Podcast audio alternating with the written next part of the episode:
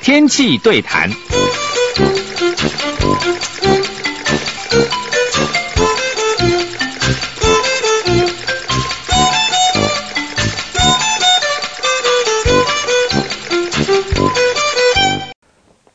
各位气象达人的朋友，大家好！我现在人呢是在杨梅吼，我今天呢要给大家来介绍哈这个茶经里面的茶叶的专业的知识。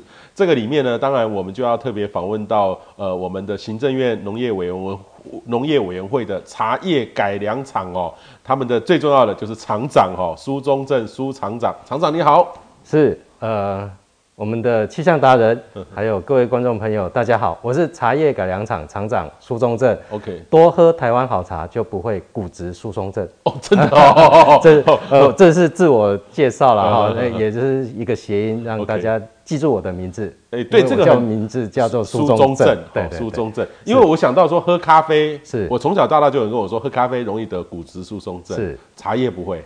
茶叶是因为有一个儿茶素这个成分，okay, 它会让钙质比较不容易流失所以比较不容易骨质疏松。好，这个是蛮好的。一开始哦，厂长就给我们很有意思的内容哦。是，今天我为什么要来问厂长呢？因为我跟厂长是呃，在一个就是农委会的这个近邻的一个研讨会上面，是，呃，当中休息时间跟他聊得很愉快。那我看到他，哎，有一位厂长，茶叶改良厂，像这个这种单位，我们以前。八竿子都不会有关系，但是呢，呃，在今年应该是去年年底到今年，其实有一部片哈，我们的国国片哈，呃，这个戏剧哈《茶经》改变了我们对茶的想象。好，而且呢，他报道的就是呃新竹。那我刚好前一阵子呢，我们的这个彭双浪友达的董事长，对，他就带我们去北埔哈，对，喝那个东方美人茶，是。所以我对于那个呃新竹那个样态哈，我非常有呃有感觉了哈。所以我第一个问题就来问厂长哈，茶经里面提到的。那个年代哈，他当然，我觉得那个年代我还没有出生啦哈。我我有问我爸爸，他说，哎，很像小时候就是这个样子哦。但是他也是他很小的时候，他也没有印象。嗯，茶经茶茶经里面提到说，台湾茶曾经非常辉煌过哦，是真的还是假的？曾经辉煌过吗？还是说这个历这段历史还是虚构的？是曾经真的是台湾茶辉煌过。这是这段历史是真的，真的。呃，从一八六九年，英国商人杜德把台湾茶用 Formosa Tea 的这样子的一个名称运输到美国纽约去卖，打开了台湾茶的一个呃名号之后，那我想大概在二战期间也好，那在大约茶经所描述的，一九四五年四五年左右到一九五零年左右的这段期间里面，真的是台湾茶。外销到这个国际上是创了一个非常大的，不只是在量，而且争取了很多外汇的一个时期点。那最主要是因为那时候的一个国际市场上，对于这个呃台这个茶类的一个需求非常的大。再来就是那时候台湾茶的一个制茶技术也获得到世界上的一个肯定，所以那时候在整体的一个呃国际市场的一个行销是非常的呃畅旺。那也。等于是说，替台湾的这个茶，呃，等于是对整个台湾有一个很正面的一个呃代表性的一个农产品。对，我刚刚看到电影里面，其实就是就是刚刚厂长说的，曾经非常辉煌过，而且都卖到全世界去哦。是。呃，包含给日本天皇的，是卖到美国纽约的，是还卖到英国伦敦的，好像全世界都都有哈。对。但是后来呢，呃，听说很像我看那个电影里面、电视里面也说。到最后是东南亚的，因为印度啊那种战后之后慢慢就起来，其实是他们真的是如他们说的起来之后，然后台湾茶在这种价格上面就比较没那个优势，都被他们取代掉了。这个就是没落吗？是，当初应该是这样讲，在一开始的时候，台湾茶也不是做来让台湾人喝的哦，一开始都是以外销为主，所以你看台湾的茶区会是一开始从北部地区，那它就是临近到台北的大稻埕。最主要是由大稻埕外销出去，所以初期的这个茶区都会是以桃竹苗地区的丘陵地为主。那以这些丘陵地的一个呃种植之后，慢慢的台湾茶的一个呃行销的方式，就遇到国外的一些二次大战完之后，那整个战后大家就已经恢复生产。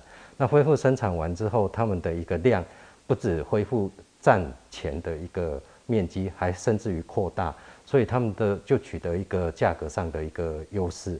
那台湾茶在五零年代以后就变成是说到六零年代变成台湾的经济起飞，那经济起飞相对应的就是工资的水准就会提升，所以相对的我们的这个生产成本也提高。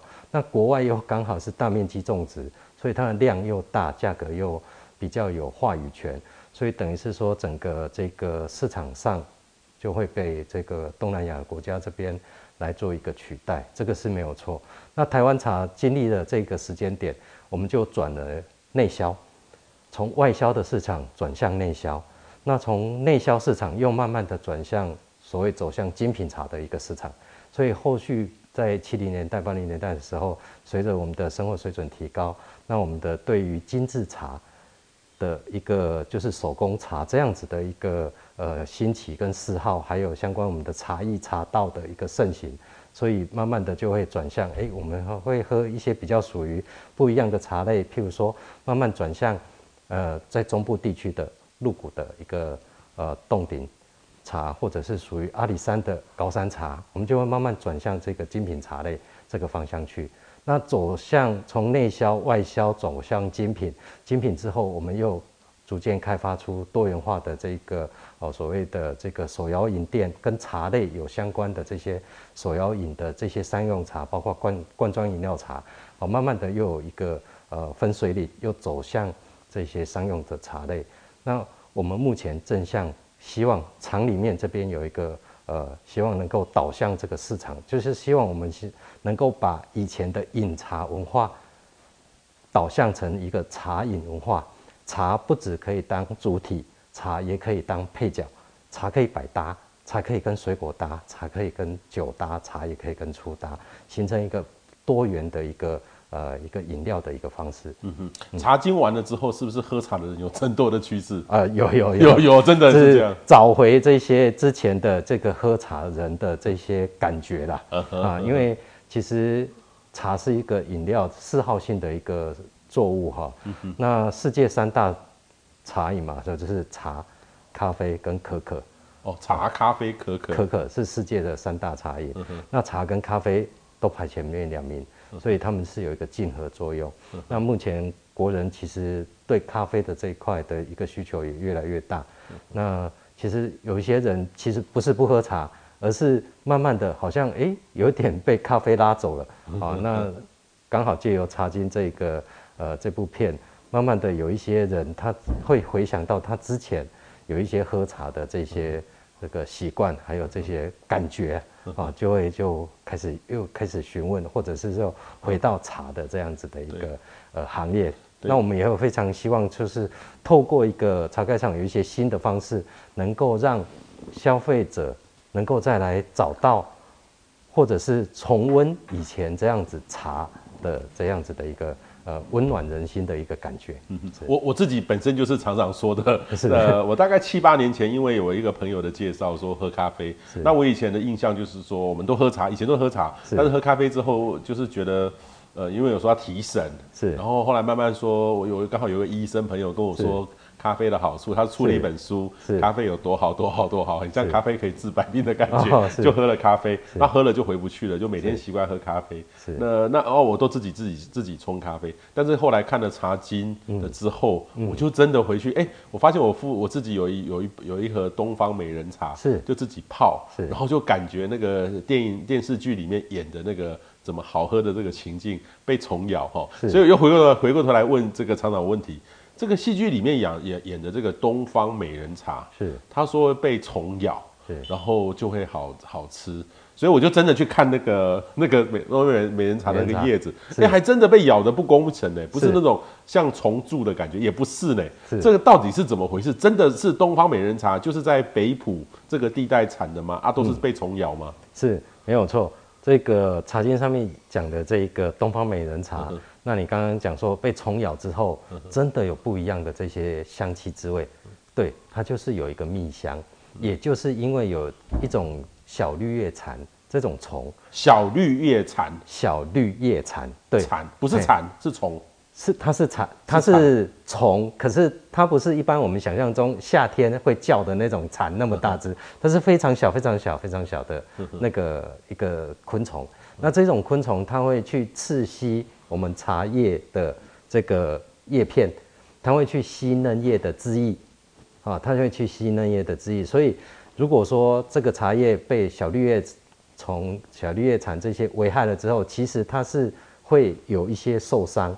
那就因为有这些受伤之后，那它所分泌的这些唾液跟茶树里面的二次代谢产物产生变化，在经由我们的制茶过程当中所做的这些茶类，它就会有蜜香。嗯哼。那如果没有小绿叶蝉或者是其他昆虫去咬，就不会有这个蜜香，甚至于会其他的病虫害会导致于这个茶叶变成有其他不好的味道产生。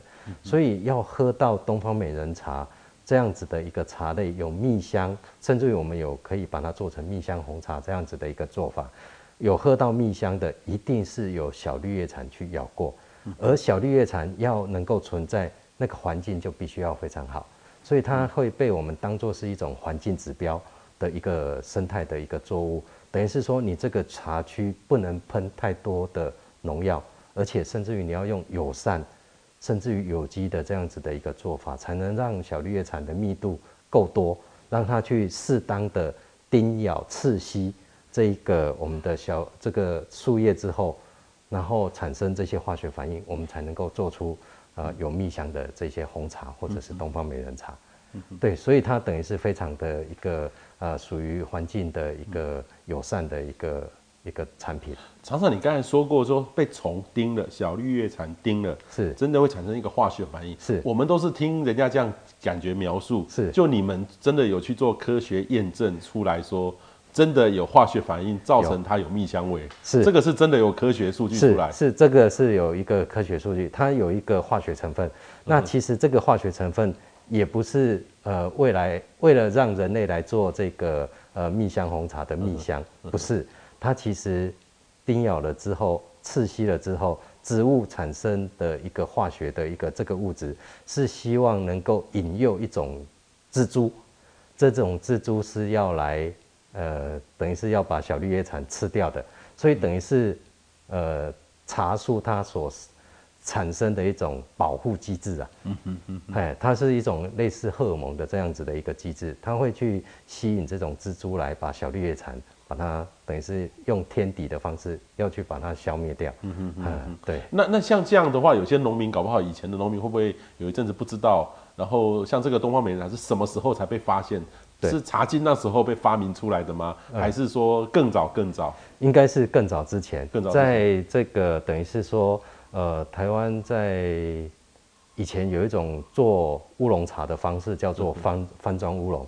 他们做了方装乌龙之后，是要是为什么叫方装乌龙？其实就是我做的茶就是要卖到还僧啦，就是还呐，就是 外国 外国人，意思就是说我做的茶是要卖给外国人的。那这一批茶就是变成说被小绿叶蝉咬过了之后，那那个那个茶农就想说，那我还是硬着头皮啊，还是把把茶做一遍嘛。啊，虽然是茶叶也已经受损了，但是我还是按照乌龙茶的做法，我还是把它做一遍。做完之后，哎，怎么发现反而更好卖？嗯哼哼，哦，反而更好卖。那更好卖的结果，他就跟人家讲说，哎，我这个茶很好卖呢。哦，然后一斤本来是假设多少钱的，我这个这个茶哦，做完之后哦，就反而更好卖，价格还更好。然后其他的人就讲说啊，你碰风啦，嗯嗯嗯嗯嗯，你碰风本给贵嘛哈，然后他说哈，所以东方美人茶有另外一个名称叫做碰风茶，嗯嗯嗯嗯，就是这样子来的，因为它其实之前它本来就是要做方装乌龙，那因为原料已经被虫咬过了，啊，所以他就还是用硬着头皮把它做，做了之后，哎，反而觉得这个这个东方美人茶这个。呃，有蜜香的，它反而卖得更好。嗯，所以以前的方庄乌龙有分十二个等级，嗯，最高等级就是有蜜香的东方美人茶。嗯嗯，哎，所以是在这个茶经之前啊，就有做这样子的一个、嗯、一个茶类的产生。Okay, 对，茶经那边最后一集有一幕，就是说之前那个呃师傅他过世了嘛，他、嗯、他下他那块田是后来慢慢慢慢他就他其实用用用一个很特别的，应该是很有机的。那个这个哎，像阿水师还是什么？阿水师，对对，他用有比较有机的一个方式在。然后他后来他过世了嘛，好，那个应该是那时候的肥料没那么好。是啊，然后后来后来过世之后，他其实这个最后一幕就是说，呃，他的那个田园的那个天空都是都是那个夕阳，那个灰灰灰灰的都不一样的红红色的这个天空啦。哈。我我就我来角度来说，有可能我我在猜想，有可能，因为我我我觉得它只有戏剧很快就带过。嗯，我心里面想过，是不是应该天空有很多的小小虫子，然后折射反射啊？因为当时我相信没有空气污染呐，哦，那时候没有空气污染，是。所以从你们茶叶专家来看的话，怎么解释那一幕？为什么红的？是是从很多，然后去一大批的去去咬它的这个那那个茶园吗？对。如果是以我们现在的一个自查的一个方式，还有回推以前为什么会是戏剧这样子的一个拍摄的一个方式，我们是觉得可能用科学化的解释方式是应该是这样：虫咬了之后，虫咬还是要适度的咬，小绿叶蝉的叮咬是需要，可是不能太多，不能全咬光，不能全咬光。你要是。咬到整个叶片都皱褶哈，都枯萎了，那其实也做不出好茶哦。而且我们要适当的，就是要让虫刺吸叮咬之后，那它是属于这种波浪状的时候，那时候采摘是最好的一个采摘的部分。但是如果到那个程度的时候，叶片是会变黄的。嘿，叶片是会变黄，而不是不是变红。是会变黄，因为你想想看，叶片本来是绿的，可是它的汁液假设有一部分被这些呃小虫都已经吸走了，它是不是应该会变黄的了？嗯，哦，所以它会整片会是看起来会是比较黄色的，这样是会比较合理啦。哦，整片看起来是黄色的，那那时候说是我们这个等于是说最适的这个采收的一个季节。好，那如果是呃会变红，那有可能会不会是？那时候的这个气象条件啊，因为这个小绿叶蝉有一个比较喜好的这个气候条件，是喜欢比较高温，比较这种湿度比较高的时候，说不定是在那一个山区，在那个呃刚好是在那个地区，然后在那个高温潮湿的一个环境之下，刚好是有这样子的一个气象条件，搞不好说不定是。有一个红色的这样子的一个气象条件所产生的，而如果是以茶园来讲，应该不是变红，变红可能就会，诶比较 比较危险一点。OK OK，是是，所以它等于是从那个小绿叶菜一定基本上就很想要把那个叶片吃掉，所以农民就很辛苦，一定要在旁边看，你只能给我咬到某一个程度，对啊，不能啊，如果咬太多我就把你赶走，这样是。是这样吗？是因为你如果让它咬太多的时候。反而会影响到那个茶叶做出茶青做出来的一个茶叶的一个、哦、一个一个效果，它的一个陈茶陈茶的这个呃品质不一定就会很好，对，因为它已经没有南宫博记的。哎，它已经没有内涵去做一个转换了。是，好，这个解答了我们茶经的一个问题哈。茶经里面还有一段哈，应该有有两个茶，一个是要给当时的什么外交部，嗯，呃，希望他们为国争光，智利要维要维护邦交，是。智利哈。他说智利要给我们买一个他们的茶，对对对，哦，智利茶。还有另外一个是他要卖给美军，嗯，那时候要发生越战，呃，韩战，所以要卖给美军，所以他要某一个茶叶，所以那个茶叶呢要什么混什么混什么，嗯，这我们。就很好奇，我们一直以为说一整片的茶园的茶就是这样的茶啊，怎么会茶会这样混混成这样的茶？真的是这样吗？那个电影电视剧里面演的是真的吗？嗯、对，它以如果说以我们需要一大量，譬如说那时候讲的，呃，要外销，呃，我印象中好像是一万磅还是多少多少的量嘛。那如果是以大量来讲，以如果同样一个季节，同样一个地区。是生产不出那样子的一个一个量出来，嗯、哼。那势必就必须要用一个类似我们以现在的一个呃制茶技术的话，一个做法，它它就是用拼配，那英文名称就叫 branding，它是一个拼配的一个方式。那一个拼配的方式，最主要其实是要维持茶叶的品质的一定，而且达到一定的数量，甚至于价格也比较能够呃一个一个合理的一个价格。所以拼配其实是对的。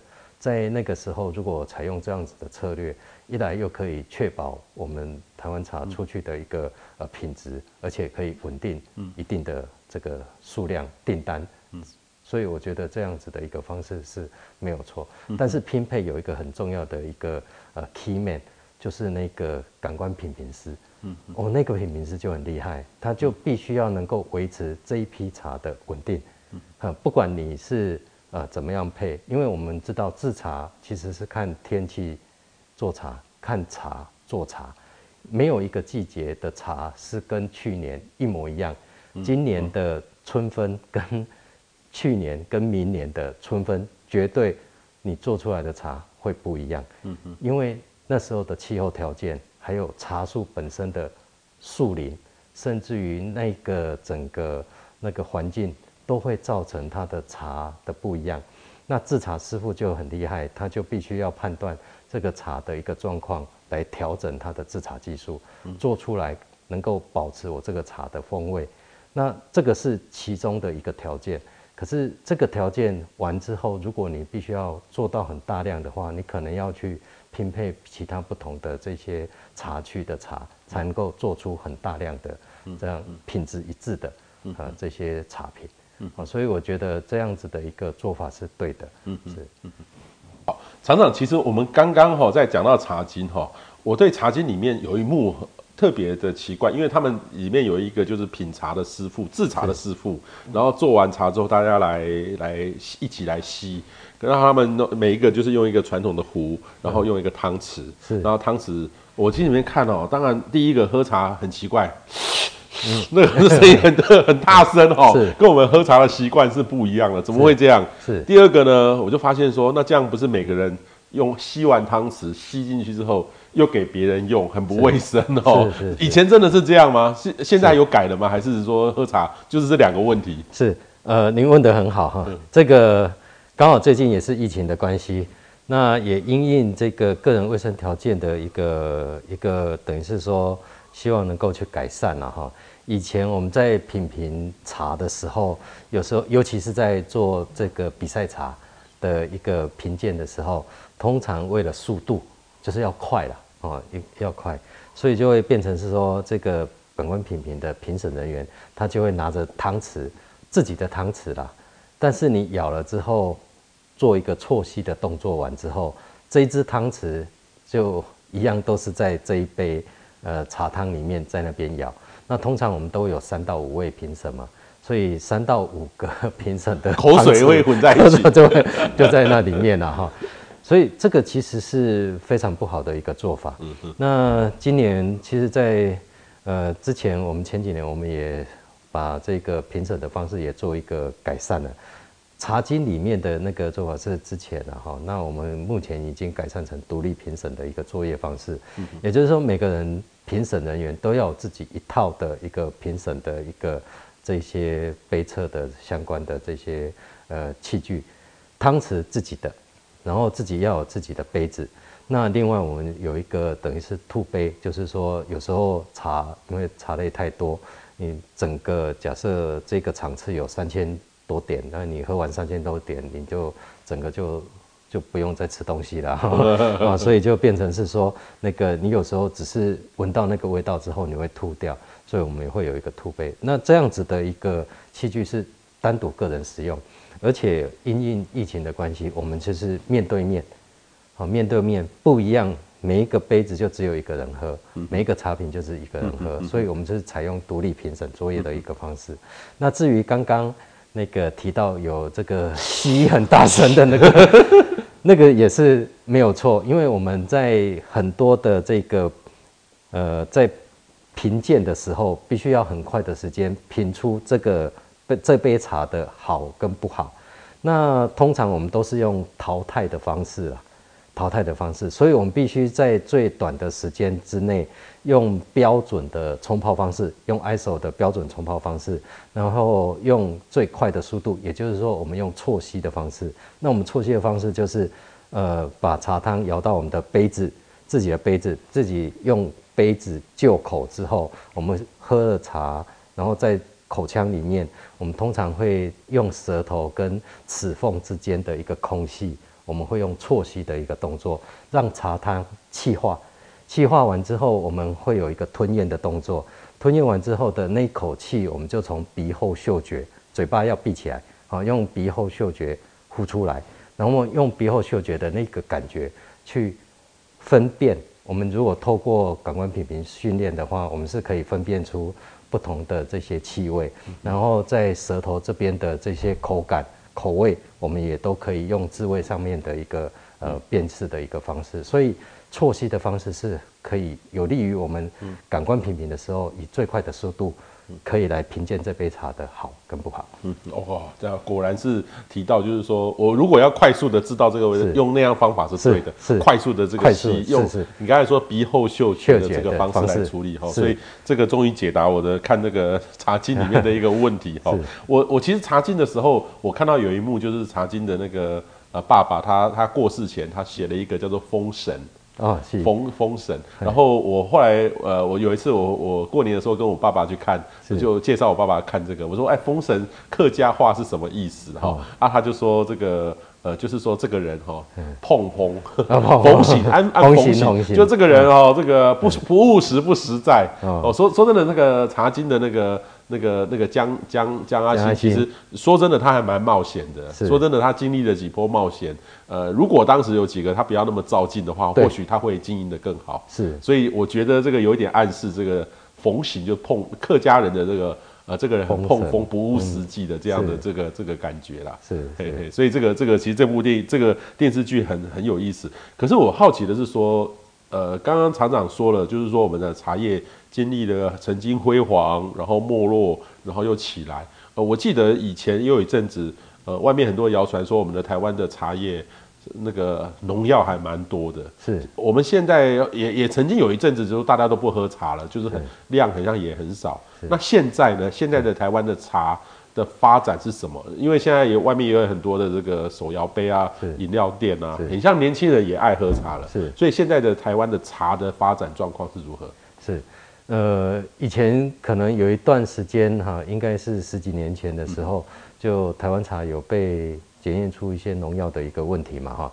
那其实那个是之前，呃，可能在这个生产管理上面的一些疏漏。那这个疏漏是因为农民在使用农药的时候，可能在合理的采收期没有遵守。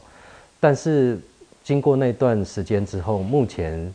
因为消费者非常重视食安的议题，那我们生产者这一部分也有透过包括农委会相关农粮署还有茶改场这边的一个辅导，包含用药安全，包含采收的一个呃季节，甚至于合理的一个用药的一个方式的一个教导教育训练之后，现在农药残留的比例非降到非常的低，我们每年的一个。呃，检测大概将近两千件，一千多件的这些农药残留检测的部分，合格比率都达到百分之九十九点五以上。好，我想这个部分，呃，消费者可以非常的一个放心的使用我们国产茶，尤其是我们有溯源的，包括有机产销履历的这些，呃，我们都透过第三方验证，都一定会去做这个农药残留的一个检测。那农药残留对台湾目前来讲就呃，不是一个呃非常重要的一个议题，为什么？因为它已经重要到不用再讲了。我们任何的一个品质，讲到品质，一定就是呃，除了你的 quality 这种茶的感官品质之外，另外就是一个你的农药。残留是不是合格？那我想这部分都是已经不是问题了，已经不是问题。就是说你们会主动的帮市面上的茶做，对，我们都已经做一些抽检的一个动作，帮消费者在做这个抽检的一个动作。那生产端我们也会去抽，然后变成一个这个茶品的时候，我们也会去抽。那尤其是现在消费者有蛮喜欢喝我们那个呃一些比赛茶场次的这些呃这些产品，那这些。主办单位譬如说农会办的，或者是一些工协会办的这些比赛场次，比赛单位主办单位也会去抽，嗯，也会帮消费者去再去抽，然后去抽这些呃适当比例的这个农产品去呃查去做一个检测，那也都确保没有问题才会进到后面的比赛程序，有问题。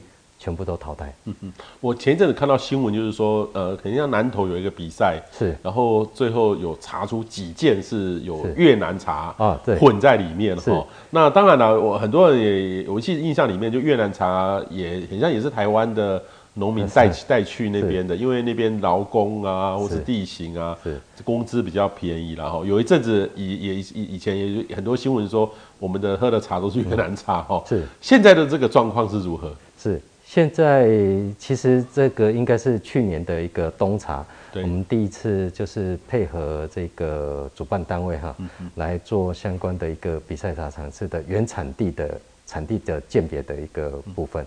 那最主要就是希望能够保障消费者的一个权益啦，那也能够确保我们国内的这个茶农的一个生产正最重要的一个。呃，一个市场也不希望就是被进口茶这样子的一个方式来做一个混充。嗯。那我们就有一个发展茶改厂就发展一个技术啊，叫做这个多重元素的一个呃一个鉴别的一个方式。那多重元素鉴别的方式不是一般消费者可能听到的 DNA 的一个方式，它是完全不一样的一个技术。DNA 可以辨识品种一不一样。好，那。就像刚刚主持人所提到的，那其实很多台商已经把台湾的茶树品种，包括制茶的机器，包括制茶的技术，全部都移到东南亚，包括越南那边去。那他所做的茶，其实我们以外观是分辨不出来，完全分辨不出来。即使你用 DNA 去测，因为茶树品种都一样，所以测出来也都一样，啊，不会不一样啊，所以我们也测不出来。但是有一点，就是不同的风土气候。造就这个茶树所吸收起来的这些微量元素是不一样的。台湾有台湾的不同的微量元素分布的状况，越南、泰国、印尼啊，这些都有不一样的微量元素的分布状况。我们就有利用有微量元素的这个特特征的一个组成不一样来做一个辨识。目前我们的精确度可以达到百分之九十八，好，百分之九十八。那以百分之九十八这样子的方式的话，我们就可以适当的来，等于是说贺主这些不孝的这些业者，如果要来做混充的话，那我们就可以把它抓出来。嗯，那让主办单位。来做一个采伐的动作。嗯嗯嗯，好，其实其实这个很重要，等于是一个是农药，一个是有没有混到别的国家的哈。对对。所以这个你们用这种方式还蛮好的。我刚才以为一开始以为是 DNA，是，但是特别讲到一些微量元素的这个方式，这个还蛮重要的哈。是。好，那另外呢，我也有一阵子，我有一群朋友，他们很爱喝茶，他就说。博、欸、士，这个是老茶，是老茶。我们我们以前都讲说老酒好喝，嗯、很久很久的酒，例如说爸爸、阿公、阿嬷这个以前的高粱放了好久几十年。是老茶，哎、欸，我喝了之后，的确那个厚度，感觉起来厚度的感觉，嗯，是很不一样。为什么茶放久了会好喝？嗯、是，是每个茶放久都会好喝吗？是，呃，这个就你问到一个问题，是非常好的问题。嗯不是所有的茶放久了都好喝。你的茶，你的茶的原料如果一开始是好，你才有机会放久了变好喝。茶不好放久也还是不好。茶不好你放久也不会变好喝。哎，为什么会是这样？因为茶在转换的过程当中，其实我们说老茶，可能有时候这个名词上要定义一下。我们。茶改厂所定义的老茶，是指 agent 是透过时间岁月的累积，让它慢慢的陈化。那那个陈化是属于一种就是自然的一个转换的一个方式。那就我们做的相关的化学的成分发现，它是一种就是墨石子酸的一个转换的一个过程。那如果是以这样子的一个一个成分的一个分析上来讲，它其实理论上是会慢慢变成一个类似我们说的一个呃酸梅味，还有一些花果香会跑出来，会慢慢的做一个转换。那到最后它的一个醇厚感才会有一种醇厚感，或者是我们说是一个木质的香味，不是木头的臭味哦，木质的香味才会慢慢慢的转换出来，它就会比较属于比较呃平顺、比较温和的这样子的一个茶。因为有时候有一些茶类一开始做出来的时候，它可能我们说气很强啊，其实就应该是说它的一个茶本身的那个化学成分还非常的强烈。那这些强烈的时候，对有些人他觉得他可能消化道或者是胃或者是哪边他觉得可能不是很好。但是你如果让他有十年、十五年的一个不同的一个时间的存放过程当中，存放的一个条件就很重要。那在这个存放的条件，你要必须要有氧气、有空气，让它可以做氧化作用。但是你不能有水汽，你有水汽进去的话。依照我们茶开上所做的试验是，如果是这个呃茶叶它的含水量，通常我们干燥到百分之三到五，就是一般我们茶叶是百分之三到五。假设含水量百分之十到十二以上，茶叶本身就会开始发霉。发霉了之后，这个茶叶就没救了。啊，发霉了之后，不管你用什么方法，那个霉味是去不掉。啊，所以。呃，在如果说消费者想要在家存放老茶，那就要非常注意这个储储存的条件跟环境啊，要有适当的一个环境跟条件，让它可以氧化，但是又不能让它潮湿。嗯嗯，你让它潮湿，它就会发霉。嗯，哎，那那这个发霉之后，其实对一般的这个身体就其实会产生不好的一个一个成分在里面。所以专门做老茶有专门做老茶的方式。你刚才讲过要要让它氧化，又不能有水汽，这好难啊，这个很难做得到，很难。我们一般人做不到，就很像说我们现在呃，人家要是我们买买的茶，它可能都是用真空包装，是，然后那个是没办法做出老茶的，对不对？对，真空包装它只是保存原来的它的那个茶的味道，因为它没有。它可能稍微会有一些还存留的一些氧气让它转换而已，可是它不会转到真正的后来的那个地步。对，那目前有一些包材，就是包装的资材，它其实可以做到防水，但是透气。哦，OK OK。就如果要存放老茶，就必须要拿那种包材来来装。那呃，以前的人那。你们就会问说，那以前的人没有这种包材，他怎么做老茶？对啊，这好奇怪，这好奇怪，他不是都发霉光了？对，所以以前除了我们都会，前以前他们在存放老茶的时候，除了都会有一个固定的场域，甚至于都会钉那个铝板，哦，就会做一些比较防水的这样措施之外，其实每隔啦，每隔大概两年或三年，看地方条件潮湿度不一样，他会再拿出来做一个干燥。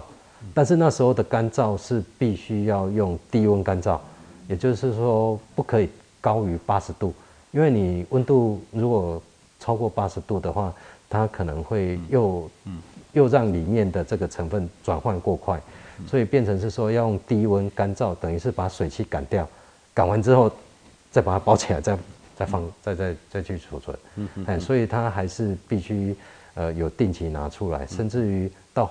到比较近代的时候，就会用温湿度去控制，啊，就是比较只要温湿度控制好，那你就不用这样两三年就要还要拿出来再做一个干燥的一个动作。那最近是有比较好的一个资材可以来做一个运用。嗯，那以前不是很容易，就是说放老茶放一放放到发霉坏掉，是啊，应该机会很高吧？机会很高，所以他们那些有经验的人，两三年之后就要再拿出来做干燥。而且它那个是属于低温再干的一个方式，不可以用太高温。茶叶如果发霉了就不行喝了，对不对？不要喝了，不要喝了，真的不要喝了。对对对，味道也不好。再来，它里面的成分，因为不同的菌，它可能会做出不一样的这些成分出来，那是不是会有产生毒素？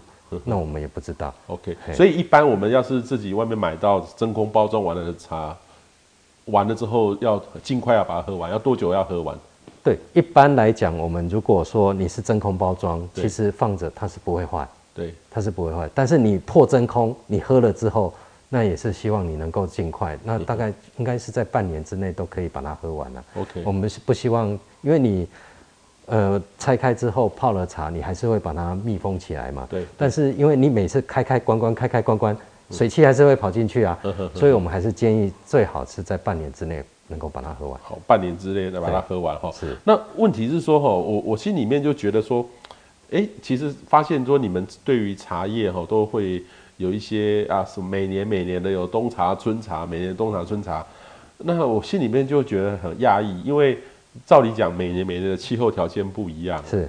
那每年你们就应该要跟红酒一样，每年每年红酒都有年份，是什么酒庄，再好的酒庄或是一般的酒庄，它都有年份，是，而且你只去查说，哦，那年的春雨怎么样，嗯，啊，夏天怎么样，所以葡萄怎么样，所以红酒会怎么样，都有这样的故事出来，是，为什么我们的茶叶吼，很像我没有看到我们的茶叶有年份的。然后或是说一个一个去装的，很像就是说哦，这是春茶，是冬茶，这冠军茶，就是跟那个年，跟我们的这个季节跟这个变化很像脱钩的。为为什么这个产业没有像红酒一样，对，这样行得过来，行得过来？对，所以哈，这个就有时候哈，我们还是呃回到之前一句话，就是那个得哦哦嘛哈，得哦哦啊，得哦给小水然后啦。那其实应该理论上，我们如果说有一些比较溯源的一个概念，或者是说有可以做一些记录的话，应该是要有一些年份上的一个记载。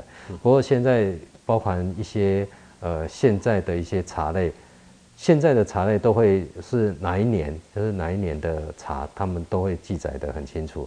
而且我们现在在包装上面都会有记载相关的一个保存期限嘛，哦，就是可能他就会去做一些。年代的一个呃生产的一个标示，然后再加上保存期限的话，我们大概就可以可以做一些年代产制的年代的一个呃一个追溯了哈，一个溯源。那在更早之前，可能就没有这样子的一个概念哈，就不会去做这一部分的一个标注。哦，那像尤其刚刚提到的老茶。那更可能就是说，哦，我讲十年的十年，一十年的一十年，对，上面它上面也没写 哪一年。因为想说，就就是说红茶、红酒，例如说我以前收到一个礼物，就有人说，哎，这个彭博士，这是你出生那年的的酒，是，哦，那就很有纪念，哦，那就有些哦，有几十年的这个酒，有些人会特别去买一个这个，我心里面就觉得，哎，如果茶叶可以出来说，哎，这是我出出生那年的茶叶，然后它。保存的它都还好好的，老老的，可能是都有点斑驳了，可是就是一个纪念意义的。然后某一个时间打开来喝啊，喝又不一样。我我我觉我心里面会觉得说，茶叶台湾的茶叶如果走到精致化，应该可能可以跟红酒相比，但是很像又没有。是，那这个。未来有可能那个会朝向我们就是推向茶庄这样子的一个概念的时候，就会有这样子的一个产品的一个产生。那目前消费者如果希望有一些年份的，除了有一些他们会标示之外，其实像有一些呃农会啦，或者是工协会，甚至有一些比赛场次，他都会去讲说，哎，它是某某年有没有？啊，譬如说。呃，台湾比赛茶应该是从民国六十五年，哦，六十四年最早来做比赛的，所以他逐年他可能就会讲，哎，六十四年、六十五年，甚至于民国七十年、八十年、九十年、一百年的哪一个春茶或冬茶的比赛茶，那这个就比较明确的就有一个年份上面的一个定义。其实，呃，这一部分在做相关的一个行销推广上面，其实是真的很有利。嗯嗯嗯嗯，好，这个是可能未来可能我们可以想象到的空间哈。那我最后再问一厂长一个问题，我们有时候到国外去哈，是像英国早上喜欢喝 breakfast tea，是或是 black tea，哈 black tea，然后那个呃他们就会加糖在里面。嗯，对我我是我是不喜欢喝那个英国的茶，都哦哦哎，好深哦，那个很深啊。是那喝呢，有时候真的有时候还蛮重的。可是他们有时候这个欧洲人喜欢喝。一些这种所谓的水果茶，很多的这种水果什么呃会混在一起的，哎、欸，其实也也蛮不错的。但是再怎么喝，他们都很喜欢加糖。是我们台湾的 台湾的茶叶是不加糖的，为为什么这个习惯会不一样？是呃，因为外国人他们喝的红茶，尤其他们常喜欢喝红茶，都是属于大叶种红茶。哦，大叶种是阿萨姆的那种大叶种红茶。那它的茶，它真的是苦涩味很强。你如果没有加糖，没有加奶精，你是没有办法喝得下去的，因为它又苦又涩。那为什么要加糖加奶精？就是要骗过你的舌头。哦，因为你加了奶精，它等于是把你的舌头涂布一层那个蛋白质，让你感觉不到那个涩味跟苦感，嗯因为苦在舌根嘛，嗯哼，嗯，那甜加糖，甜味在舌尖，所以它就会盖过，就欺骗你的舌头，让你的舌头不会感觉到那么苦涩，嗯哼，啊，所以他们外国的这种呃大叶种的红茶，他们在喝的时候就喜欢加糖加奶精，就是这样子。那我们的。台湾的红茶，包括我们有很多一系列，我们的红茶也有大叶种红茶，也有小叶种红茶。但是我们大叶种，尤其是像日月潭红茶、台茶十八号，它其实就虽然它是大叶种红茶，但是它没有我们在选育、在做品种的选育的时候，就没有选那种比较苦涩味强的，它是比较属于苦涩味比较没有那么那么强，没有那么强的时候，那它喝起来就比较顺口。它就可以单品，就不需要再加糖、加奶精。啊。因为其实这些在做品种选育的时候，是都可以在成分上面去做一个考量。譬如说，那个涩味就跟儿茶素比较有关系，苦味就跟那个咖啡因有关系。所以我们可以在一些酚胺比啊，或者是相关的这些成分的时候，我们在做品种选拔的时候，就可以先去把这些成分就把它挑出来，适合我们喝的。嗯嗯啊，所以在这个外国人，他们因为已经，他其实喝茶也是一种饮食习惯了，嗯，他们已经习惯喝这种了，嗯，那慢慢的，我们也是希望能够把我们的小叶种红茶也好，或者是我们的乌龙茶，我们的乌龙茶也口感也很好，又有香气，我们也希望能够用这种方式去行销给这些外国的朋友，爱好喝茶的人士，那其实欠缺的就是一种交。呃，等于是一个平台，一个交流的一个沟通的一个方式。嗯、那我们是希望，譬如说，在我身后的这个风味轮的一个方式，嗯、能够跟外国友人能够建立一个喝茶的一个平台。嗯、用他们可以熟悉的风味轮，嗯、他们喝红酒或者是喝咖啡，都会用风味轮来做一个香气滋味描述。嗯、那我们台湾茶，我们也把它解析出来。嗯、茶盖厂把台湾茶的香气滋味。也用风味轮的方式把它解析出来，透过呃这个风味轮的一个平台，能够跟消费者做一个沟通。